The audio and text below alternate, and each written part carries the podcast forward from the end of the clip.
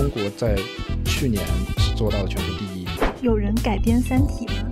对，刚刚其实我就想提《三体》，就《三体》其实现在是我们真正我觉得能够非常高质量的一个小说去推向全球。为什么日本的游戏这么牛掰？欢迎收听硅谷幺零幺，我是主持人红军。硅谷正在发生什么？我将在这档节目中告诉你。二十九日晚，印度政府突然宣布封杀中国的五十九款手机 APP。在这五十九款 App 的名单中呢，并不包括现在非常火的游戏《绝地求生》。那《绝地求生》真的躲过一劫了吗？这期呢，我们就从这次的封杀聊起，看看印度市场至于游戏行业是一个怎样的存在。我们也试着从过去的历史中找到游戏出海的全球版图。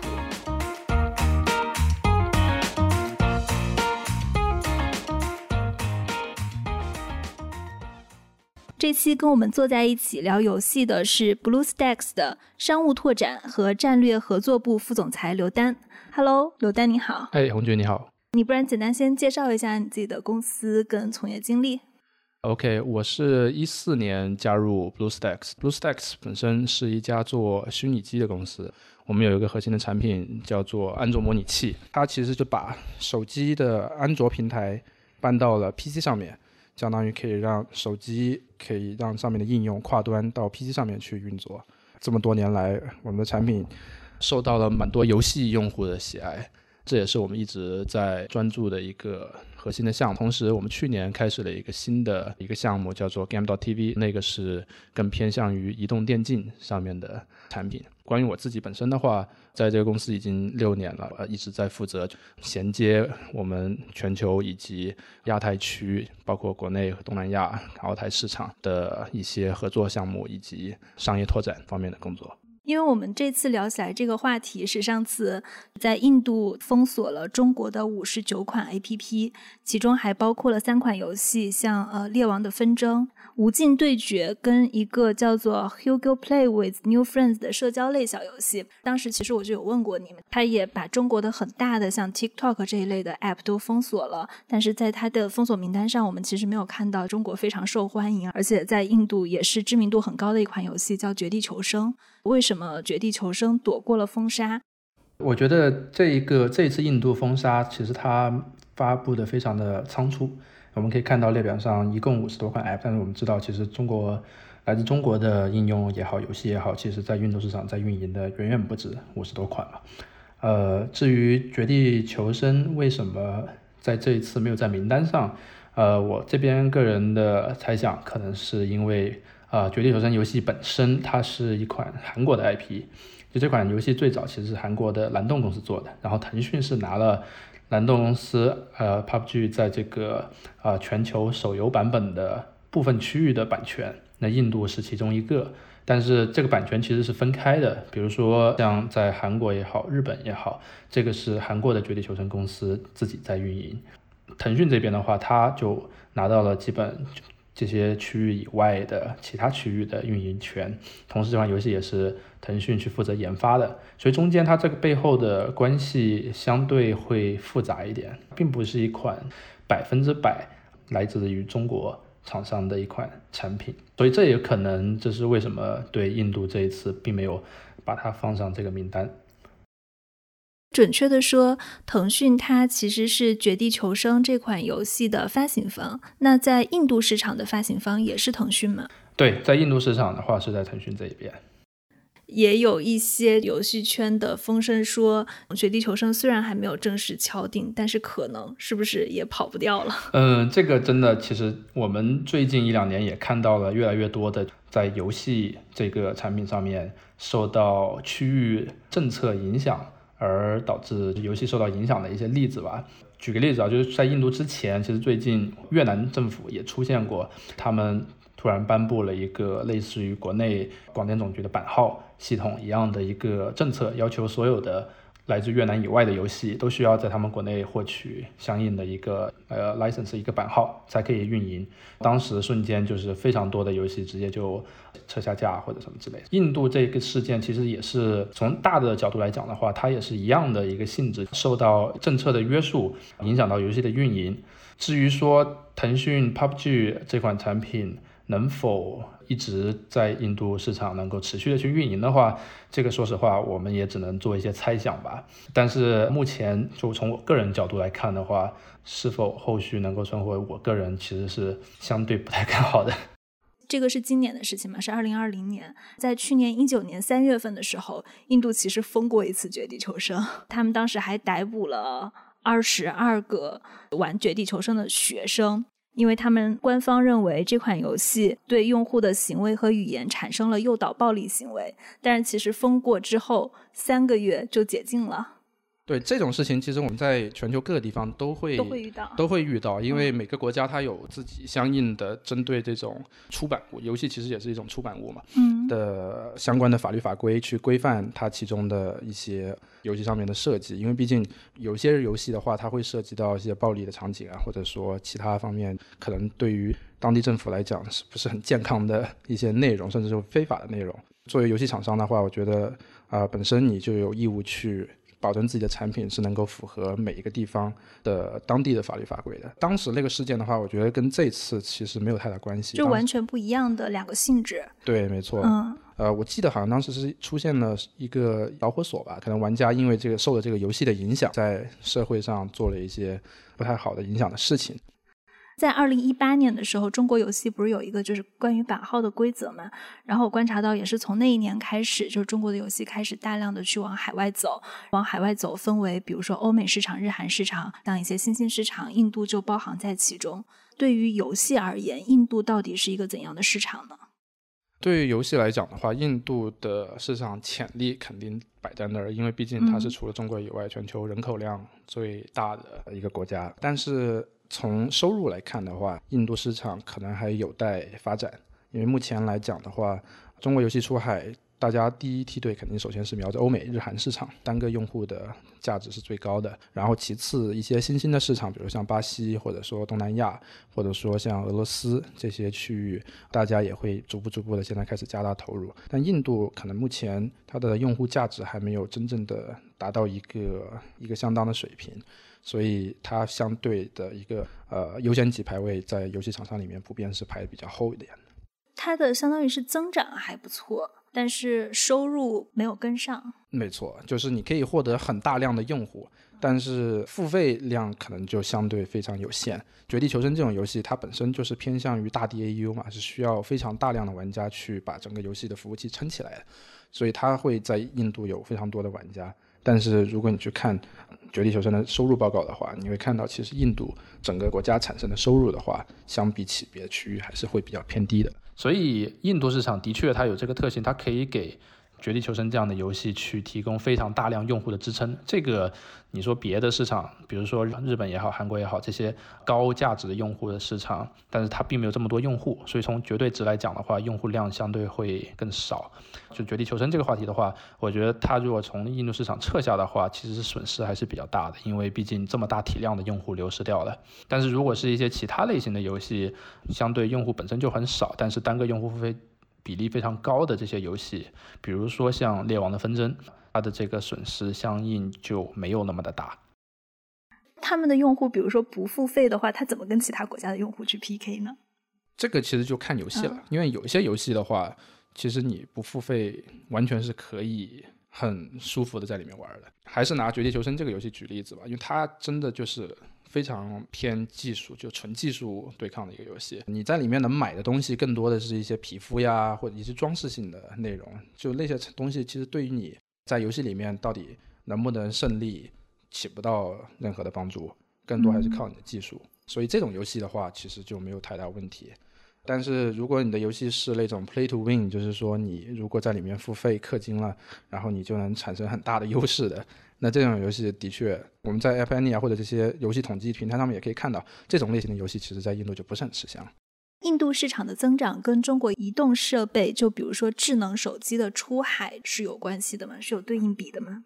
这个具体的对应比可能要去核实一下，但是我觉得肯定是有一定的关系的。因为移动，我们现在大家都在讨论的是有这个手机游戏嘛，对，所以手机游戏你要在一个市场蓬勃的发展起来，你离不开基础设施的成长，一个是网络健全，还有就是设备方面的普及化。缺少这两个基础，游戏就很难发展的起来。所以这之间肯定是有有相当的联系的。中国游戏出海在手机游戏端，它有哪几个大的阶段？大的阶段的话，我想一下，出海其实真正的出海开始蓬勃发展，应该是从二零一零年开始的。然后从那开始，我们国内就开始出现了一批就是最早期的出海的厂商。真正的出海其实是借着一零年开始，那个时候相当于是一个蓝海时期，因为那个时候，呃，一方面流量的成本非常的低，嗯，比如说 Facebook 上面那个时候你去买一个用户，在欧美市场可能真的就是几分几毛钱，或者说一美金，你可以买到一个很质量非常好的用户。呃，玩家对游戏的接受度也很高，玩家那个时候因为选择不是很多。所以你可以很轻松的能够获取很大量的优质的用户，相当于赚到自己第一桶金嘛。所以那个时候国内涌现了一批最早期的出海公司。其实这些公司做到现在都已经是呃，要么已经是上市多年，或者说被收购啊，就是其实都已经做得非常大了。呃，像我们知道有掌趣，或者说昆仑啊，或者说出海比较可能海外的公大家会比较了解的，像 IGG 这一批公司，他们。挖到第一桶金，然后在业行业内打响名声之后，整个游戏市场就开始进入到一个相对比较蓬勃发展的一个阶段，自然会有很多的人啊，当然我知道有很多人本来可能是在一些老牌互联网公司的，像啊搜狐啊这些相对比较老牌的互联网公司的，大家纷纷都跳槽到游戏行业里面来。而且都来做出海吗？还是手游？那个时候国内出海都有做，就一起做。对，有的是一起做，有的可能一开始他们先做国内，然后再转出海。而且这种是不是以中小的游戏厂商为主？现在感觉大的，就比如说腾讯、网易什么的，他们也都在做了。但是当时是不是都是一批看起来还是比较小的，或者说腰部的游戏厂商？对，因为那个时候你想就做出海。你对游戏来说启动成本是很低的，可能就十个人，你可以已经是一个非常完备的一个。相当于做一款小游戏，手机上能玩儿，你再把它推广出去，去做这种海外市场的投放就可以了。是的，然后那个时候其实资本上来讲也是相对。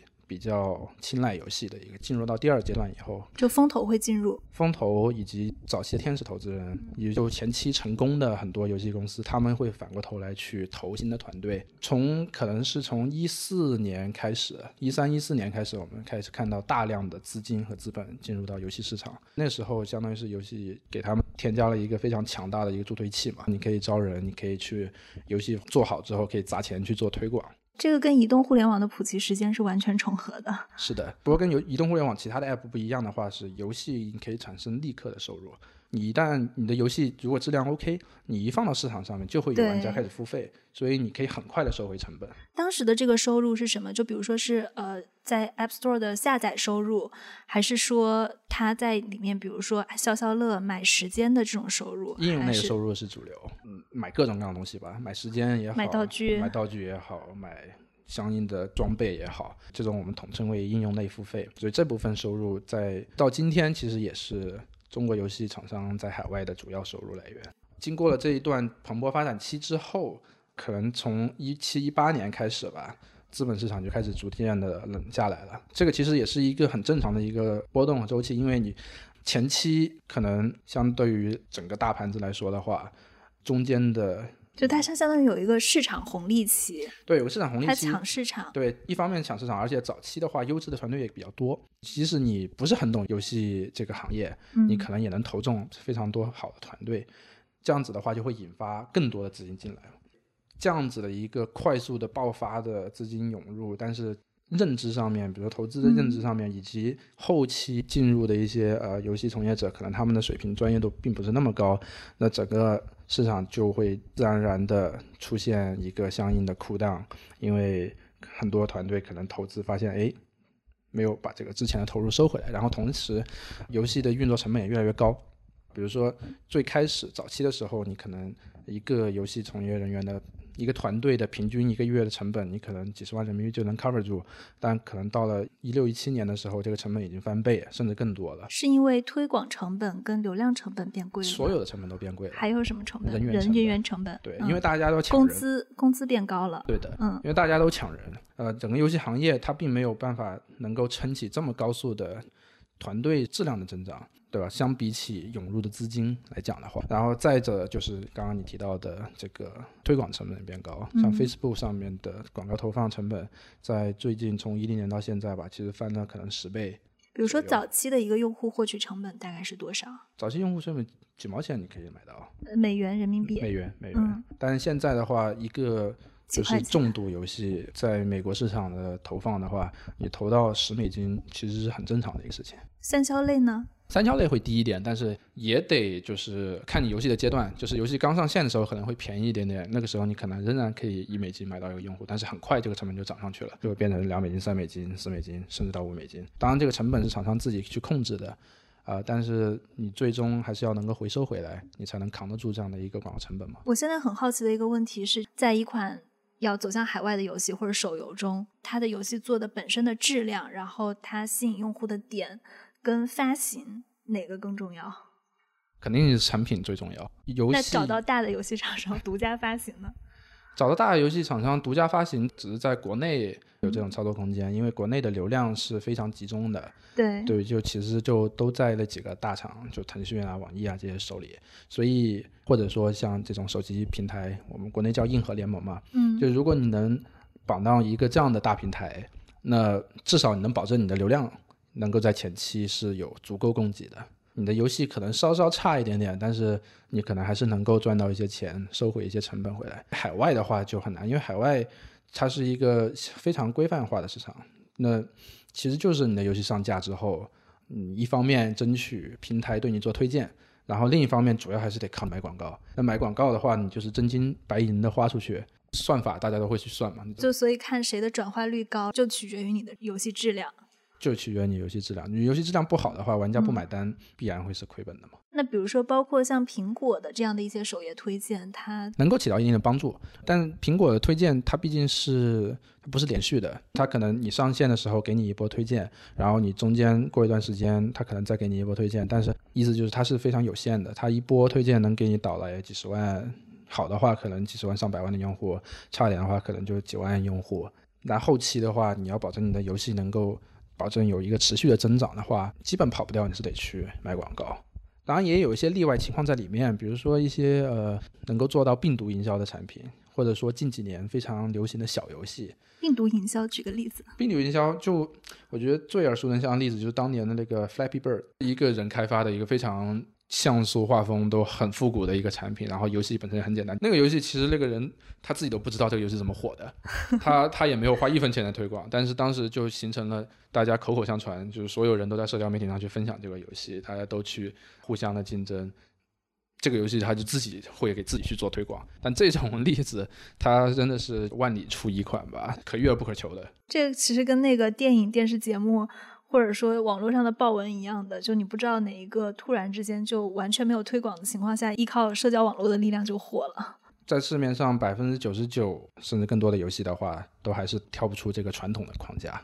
在现在这个阶段，中国的这些出海的游戏，它跟欧美还有日韩的这种出海的手游，它的质量相比的话，你觉得中国游戏的优点跟缺点都在哪儿呢？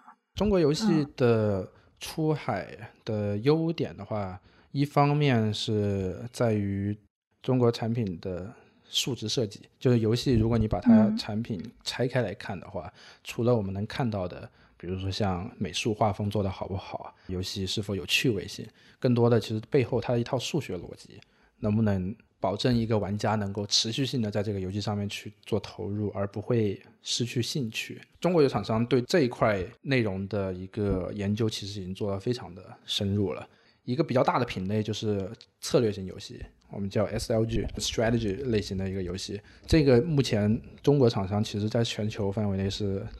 保证一个绝对领先的。我们在现在出海榜上面的头部的产品，除了腾讯、网易以外，啊，比如像莉莉丝，或者是像 FunPlus，或者像 IGG，他们其实拳头产品都是这种类型。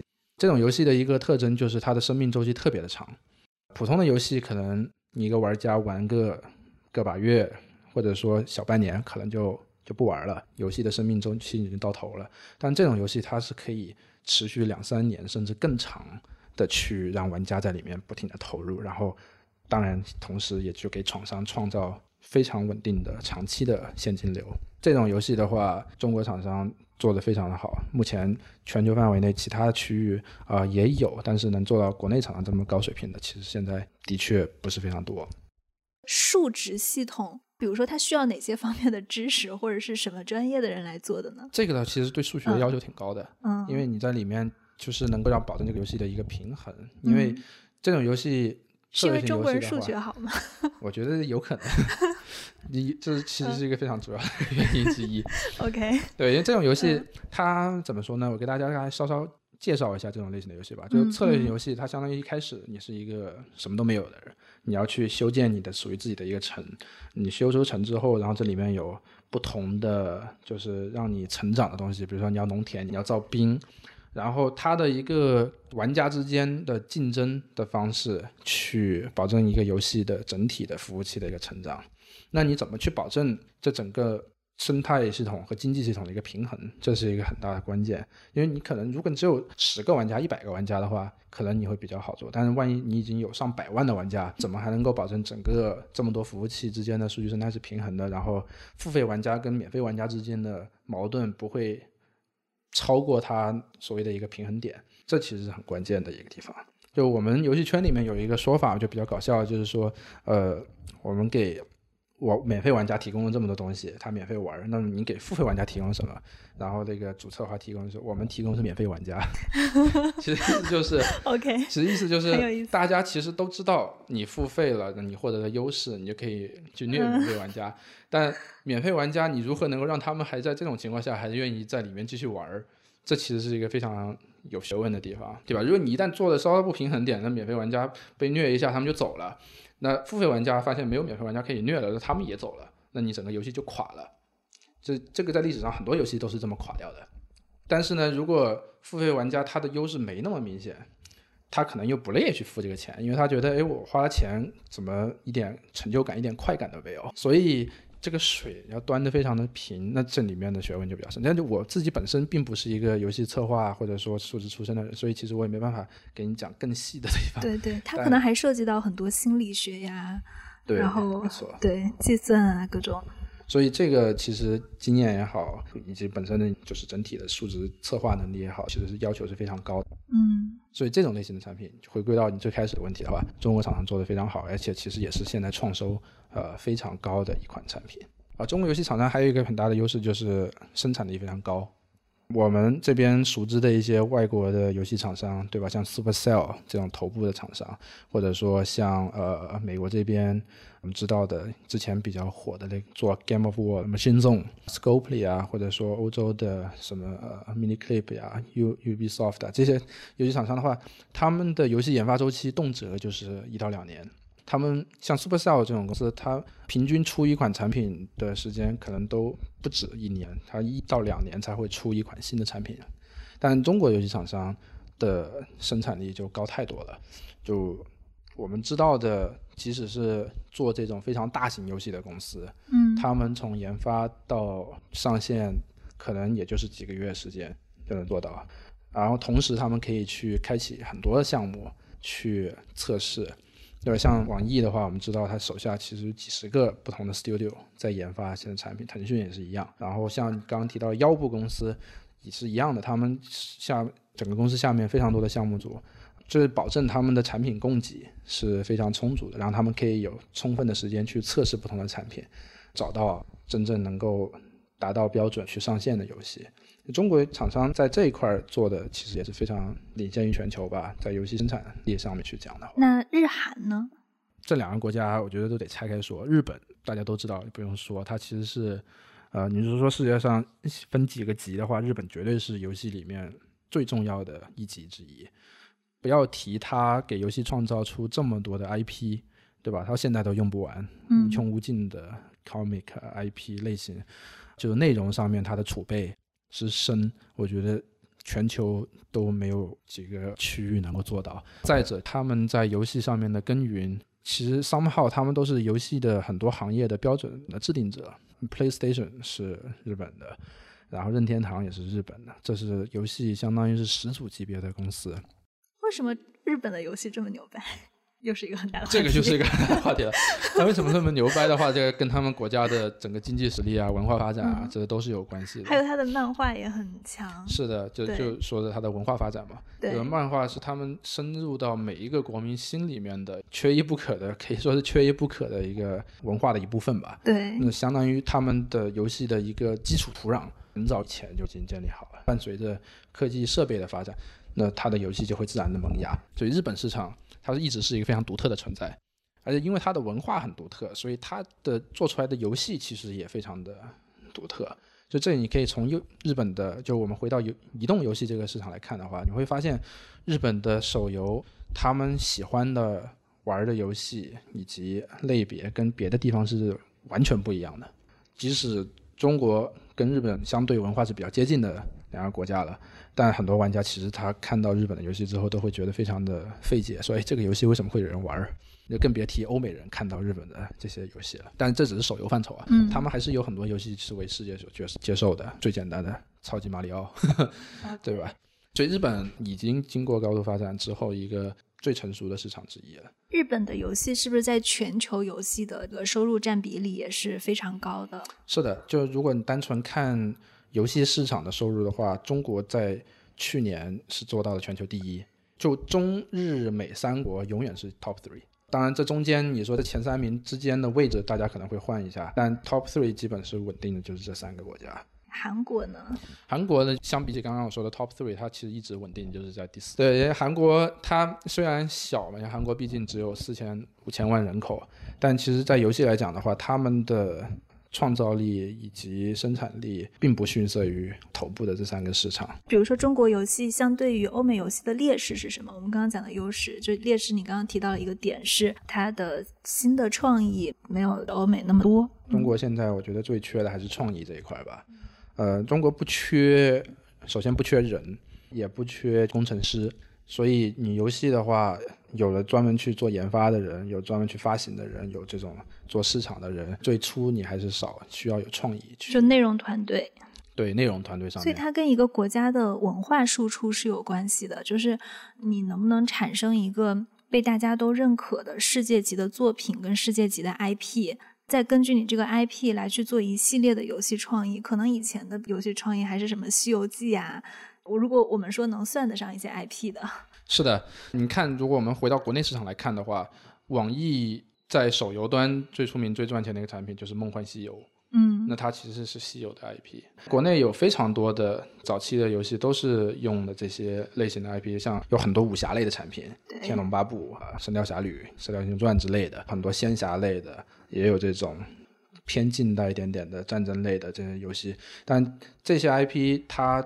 只能在华人范围内有影响力，对吧像其实到因为西方很难理解仙侠的这套体系，对他们的他们的可能整个的这个文化的脉络是跟，就像你说的中世纪恐龙，就这一套打怪兽相关的。没错，所以目前亚洲的话，能够做到全球范围文化输出的国家就只有日本，他们的题材相当于是可以。重复不同的去使用的这个支持其实并不是游戏造成的，对吧？呃，游戏只是去享受了他们之前文化创作所积累起来的土壤。有人改编《三体》吗？对，刚刚其实我就想提《三体》，《三体》其实现在是我们真正我觉得能够一个非常高质量的一个小说去推向全球。还有，我觉得《三体》其实它像这一类的 IP，它其实完全不用只授权或者独家授权给一家厂商。我相信，基于它这个创意，跟它这三部作品中的任何一部、任何一个细节、任何一个场景，都是可以开发出一个大型的游戏的。是的，它是可以拆开的。对，所以这个真的取决于首先大刘刘慈欣这边他怎么去把握他的这个 IP，以及厂商的一个努力吧。我相信。这么多玩家以及《三体》的粉丝，大家都是希望能够出现这么一款高质量的产品，无论是游戏还是也好，电影也好，动画也好，呃，能够把这个 IP 进一步的发扬光大的。这么多年来，我们终于有一款可以去推向全球的一个一个 IP，怎么能够去通过不同的产品去把它进一步的发扬光大？其实这是我觉得大家要共同努力的一个事情。如果我们去追溯国内最开始去做游戏内容的这一批人的话，因为中国的游戏，你刚刚也提到了，它的历史不是那么长。国内现在做游戏很资深的一批人，或者在游戏领域有积淀，能做出高质量的一批人。因为其实我相信，任何一个领域就做到顶部了，这批人他们最开始他们的背景是什么？是怎么来的？其实早期的话，中国做游戏成功的一批人，大家很多都是半路出家的。其实做各行各业的都有。我就用昆仑的创始人周亚辉作为一个例子吧。其实周亚辉，你可以看，如果你看他履历的话，他清华毕业，他的专业是工程那一方面的，是那个好像是精密仪器，所以其实跟游戏半点关系都没有。他后面他其实也是在，比如说在人人网啊这些地方都做过高管，所以就你如果看他在创建昆仑之前的履历的话，你可能不会把他跟游戏这个行业联想起来。但他在后面他就跳出来创建了昆仑，然后把产业做到这么大。其实现在很多游戏公司里面的中高级的高管啊，或者创始人，新的游戏公司很多，他们之前都是在昆仑待过的。你就可以把它当成是中国手游圈的一个黄埔军校。举这个例子的原因就是，我想说，就是游戏早期的那一批人，很多其实他本身根本不是这方面背景，它可以是各行各业跳过来做这个产品，最终把它做大做强的。因为你们今年也成立了一个叫做 Game 点 TV 的电竞平台，它是一个面向全球市场的，还是一个面向？对，它是面向全球市场。那在面向全球市场的这个电竞平台的时候，在你成立了以后，你观察到美国玩家他玩这个电竞跟中国玩家玩电竞，他有什么不一样吗？中国玩家玩电竞的话。国内玩家还是非常好胜心会更强一些，嗯，可以这么说吧。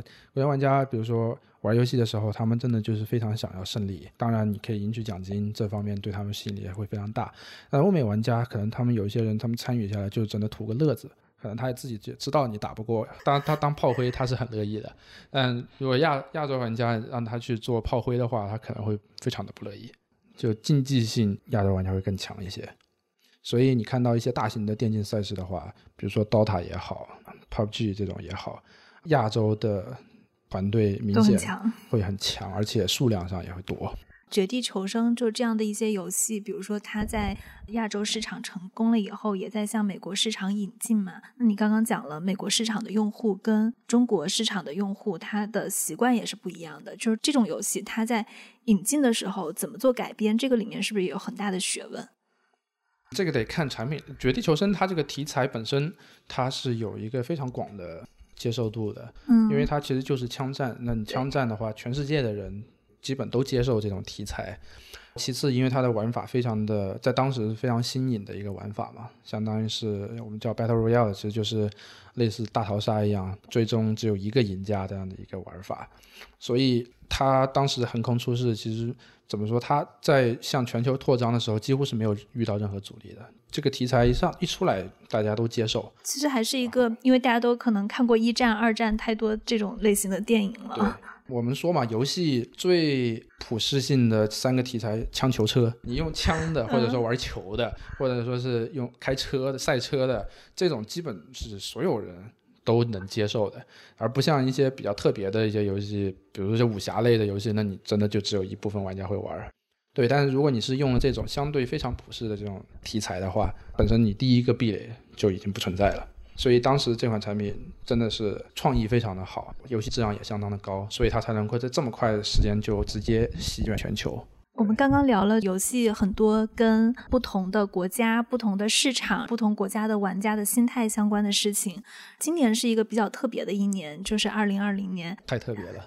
对，疫情嘛，大家都在家里。就你觉得今年的这个市场，它对游戏行业来说有哪些变化呢？有哪些趋势性的变化？其实游戏啊，真的。在疫情这个情况下的，我觉得相对于来说是受影响最小的一个行业了，甚至有某些层面上，它还受到了一定的正面的促进。首先，因为游戏它是一个虚拟产品嘛，所以你不需要出门，你只要有网络，你就可以玩。不出门了就更想玩了。对，然后你不出门，你可能就更想玩，你花更多的时间在游戏上面。这方面首先没有任何影响，甚至还有一些正面的推动。然后其次，你从生产来讲的话，游戏的生产你也不需要像有一个工厂实体经济一样，要在一个固定的地方去做生产。你有电脑有网，你就可以去做研发。所以即使中间，比如说像国内在前期疫情比较严重的时候封城啊，大家不允许去上班啊，但其实游戏这个行业，我们还是可以去保证工作的一个完成的。更多的可能的影响，也就是长期，如果全球经济受到了一定的打压和制约的话，消费者的消费意愿可能会变弱一点。所以整体来讲的话，二零二零年这个疫情对游戏的影响其实是非常小的。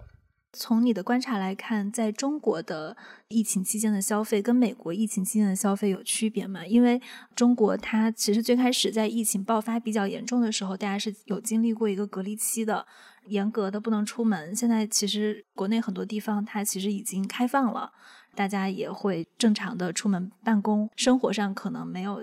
那么大的受影响，但是美国在很多地方还是在一个停工停学，包括在硅谷的很多地方，大家就还是在家办公。对比疫情的不一样啊，我不知道在这两个市场上，游戏下载呀或者收入的表现是会有不一样的吗？嗯，我这边的话，呃，BlueStacks 本身我们也是做游戏广告，所以我们也会去看这方面的数据。目前来看，其实影响真的不是非常大。中国其实我们比如说在疫情最严重的那一段时间，我们的收入我们看到是有很明显的增长的。我觉得就是因为大家都待在家里吧，所以在游戏上面花的时间更高了，是自然你的消费也会变得多。在美国这边的话，它其实就是我们看不到一个直接的一个 impact。呃，虽然这边大家停工停学，但是我觉得并不影响他们玩游戏。今年有一个非常大的不确定的因素，这是政治因素。政治因素的话。很难说了，因为你没办法预测到底会出现什么。因为像之前印度这个事情，大家根本不会可能想到，嗯，在年初的时候根本不会想到会出现这么一个情况。的确，这个我觉得对于所有行业来说，整个商业来讲，它都是变数，都是变数。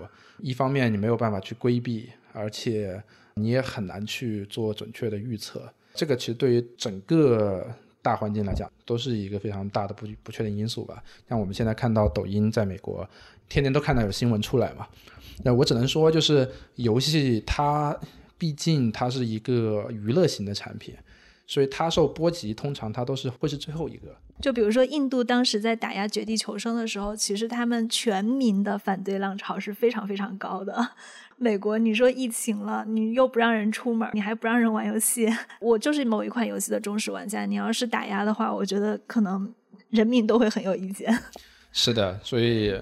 这个东西毕竟它是一个消遣，游戏本身它是给玩家带来愉悦的一个产品嘛，对吧？对。所以它作为一个这样的产品，它的这个特征，我觉得可以保证至少你在这种大浪潮下面，你的不会撞在枪口上面。好的，谢谢刘丹。我们今天的节目就到这里。如果大家对我们的节目感兴趣，欢迎在苹果、Google Play、Spotify、小宇宙、喜马拉雅等客户端上给我们写评论。也可以通过我们的官方邮箱来给我们评论或者留言，邮箱地址我会放在本期的 show notes 当中。谢谢。